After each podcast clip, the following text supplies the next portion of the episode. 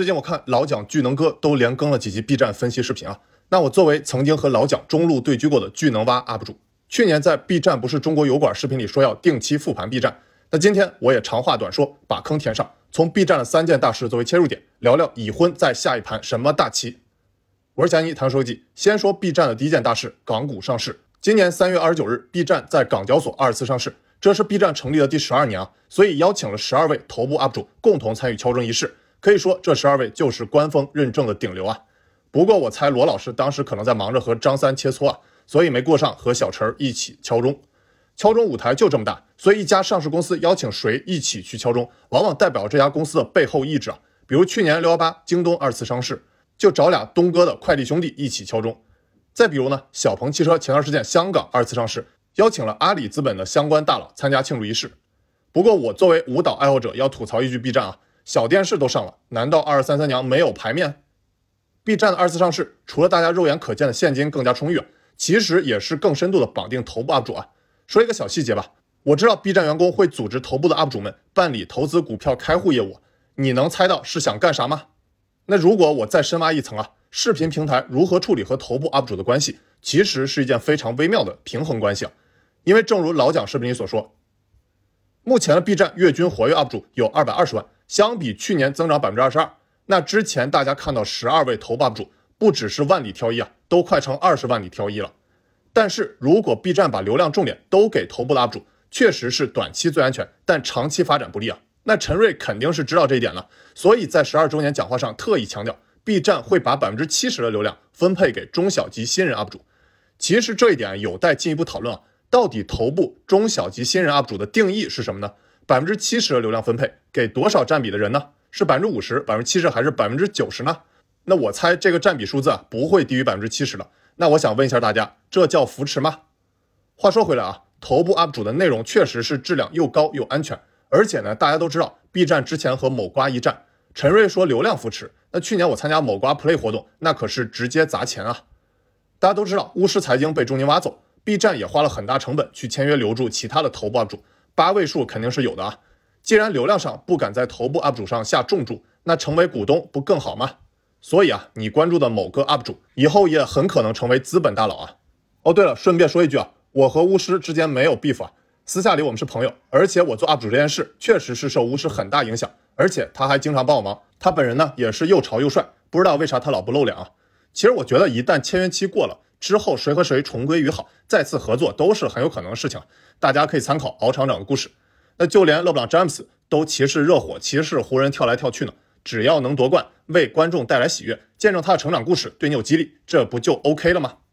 接说 B 站第二件大事，十二周年。陈瑞在十二周年演讲上有一个数字让我印象深刻：B 站九千五百名员工中有两千四百零八人专职服务 UP 主，规模相比去年同期增长百分之四十二。好家伙，我算了一下，有四分之一的员工都是 UP 主的服务人员。那我认识其中几十个吧，确实他们对我帮助很大。那在我成为 UP 主的最早期，就有一名叫芥子的 B 站员工，特别细心的指导包括我在内的 UP 主如何设计封面、如何起标题等特别细节的问题啊。同时对接那么多 UP 主真不容易啊。而且他作为人文社科类的知识区员工，对莎士比亚十四行诗等特别感兴趣，可以看出是对这个领域有真爱的啊。其实当时的我基本上是不看 B 站的，坦白说就是芥子让我对这个平台的印象大为改观。其实，如果说 UP 主的服务能力，B 站绝对是最一流的啊！陈瑞在多次演讲中都比喻过，B 站是物业，用户是业主。我在之前 B 站不是中国油管的视频里也强调过，B 站社区属性远大于一个视频平台的属性。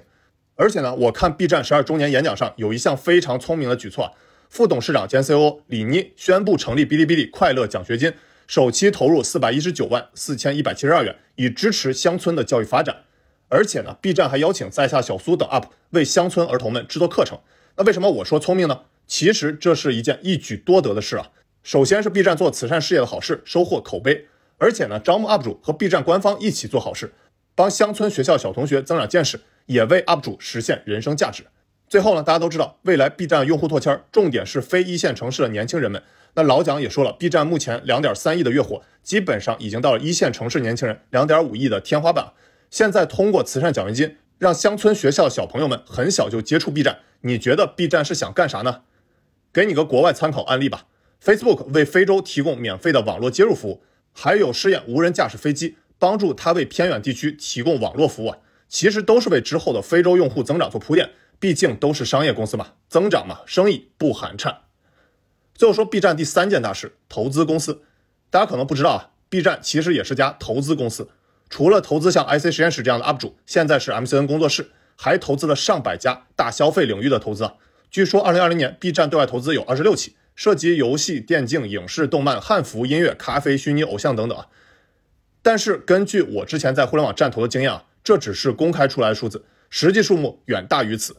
而且呢，其实我和 B 站站头部聊过好多次，B 站投资的早期天使和 A 轮偏多，少部分呢是控股或并购，投资始终以年轻人为核心，在年轻化的新消费领域拓展自己的优势。那 B 站早期投资以游戏和动漫产业为主啊，包括掌派科技、Access、十之杀、猫之日、光焰网络、影之月、千月等多家游戏制作公司。但近两年呢，B 站也投资了社交、电商、虚拟偶像等新消费的细分领域啊。那陈瑞在十二周年上专门提到了《疯犬少年天空》，其实就是 B 站在二零一九年以五点一三亿港元投资成为欢喜传媒的第四大股东啊。那与其讨论 B 站像不像油管，不如说 B 站更像我之前讲过的奈飞了。所以大家别光吐槽万恶的资本家了，小电视就是资本大佬。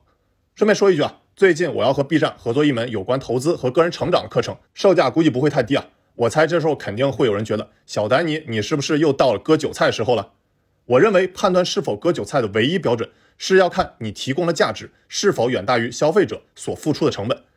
那我讲的课程内容啊，对我自己这两年成长有巨大影响，让我从这两年的九九六加班月光族变成现在每季度至少入百万，说不上财务自由吧，但随心花是没问题的。这样呢，就可以让我做任何事不会为金钱去考虑太多。就像我要做这门课程卖得好，我当然是高兴了，但卖不好对我的生活本质也没什么影响。那我只要去做我想做的事，说我想说的话，能为大家提供价值，帮助更多人像我一样成长就好了。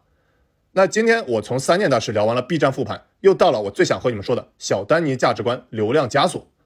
如果说现在做视频的流量密码是追社会热点，风景这边独好，那我今天聊 B 站其实就是流量枷锁。因为啊，聊任意一家视频网站都是一件风险极大、回报又小的事情，哪怕我在这期视频里既不是合作视频，更不是恰饭。也很可能在各种视频网站被限流，原因也很简单，两个字：竞品。而且呢，我有很多朋友都是 B 站员工或 B 站深度合作的头部 UP 主，他们对 B 站的理解一定比我这个臀部 UP 主要深刻的不知道哪里去了啊。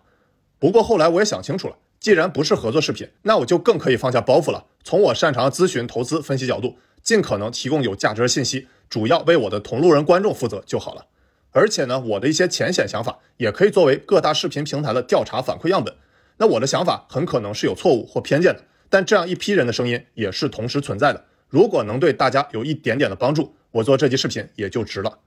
最后，以我喜欢电影《窃听风暴》献给好人的奏鸣曲片段作为结尾。那下期视频你还想听我讲哪家公司呢？欢迎给我弹幕或评论留言。我已经连续三集没挖坑了啊！如果你认为本集视频对你有帮助，别忘了帮我点赞关注。我是小尼，谈说记，Tax now die，回见。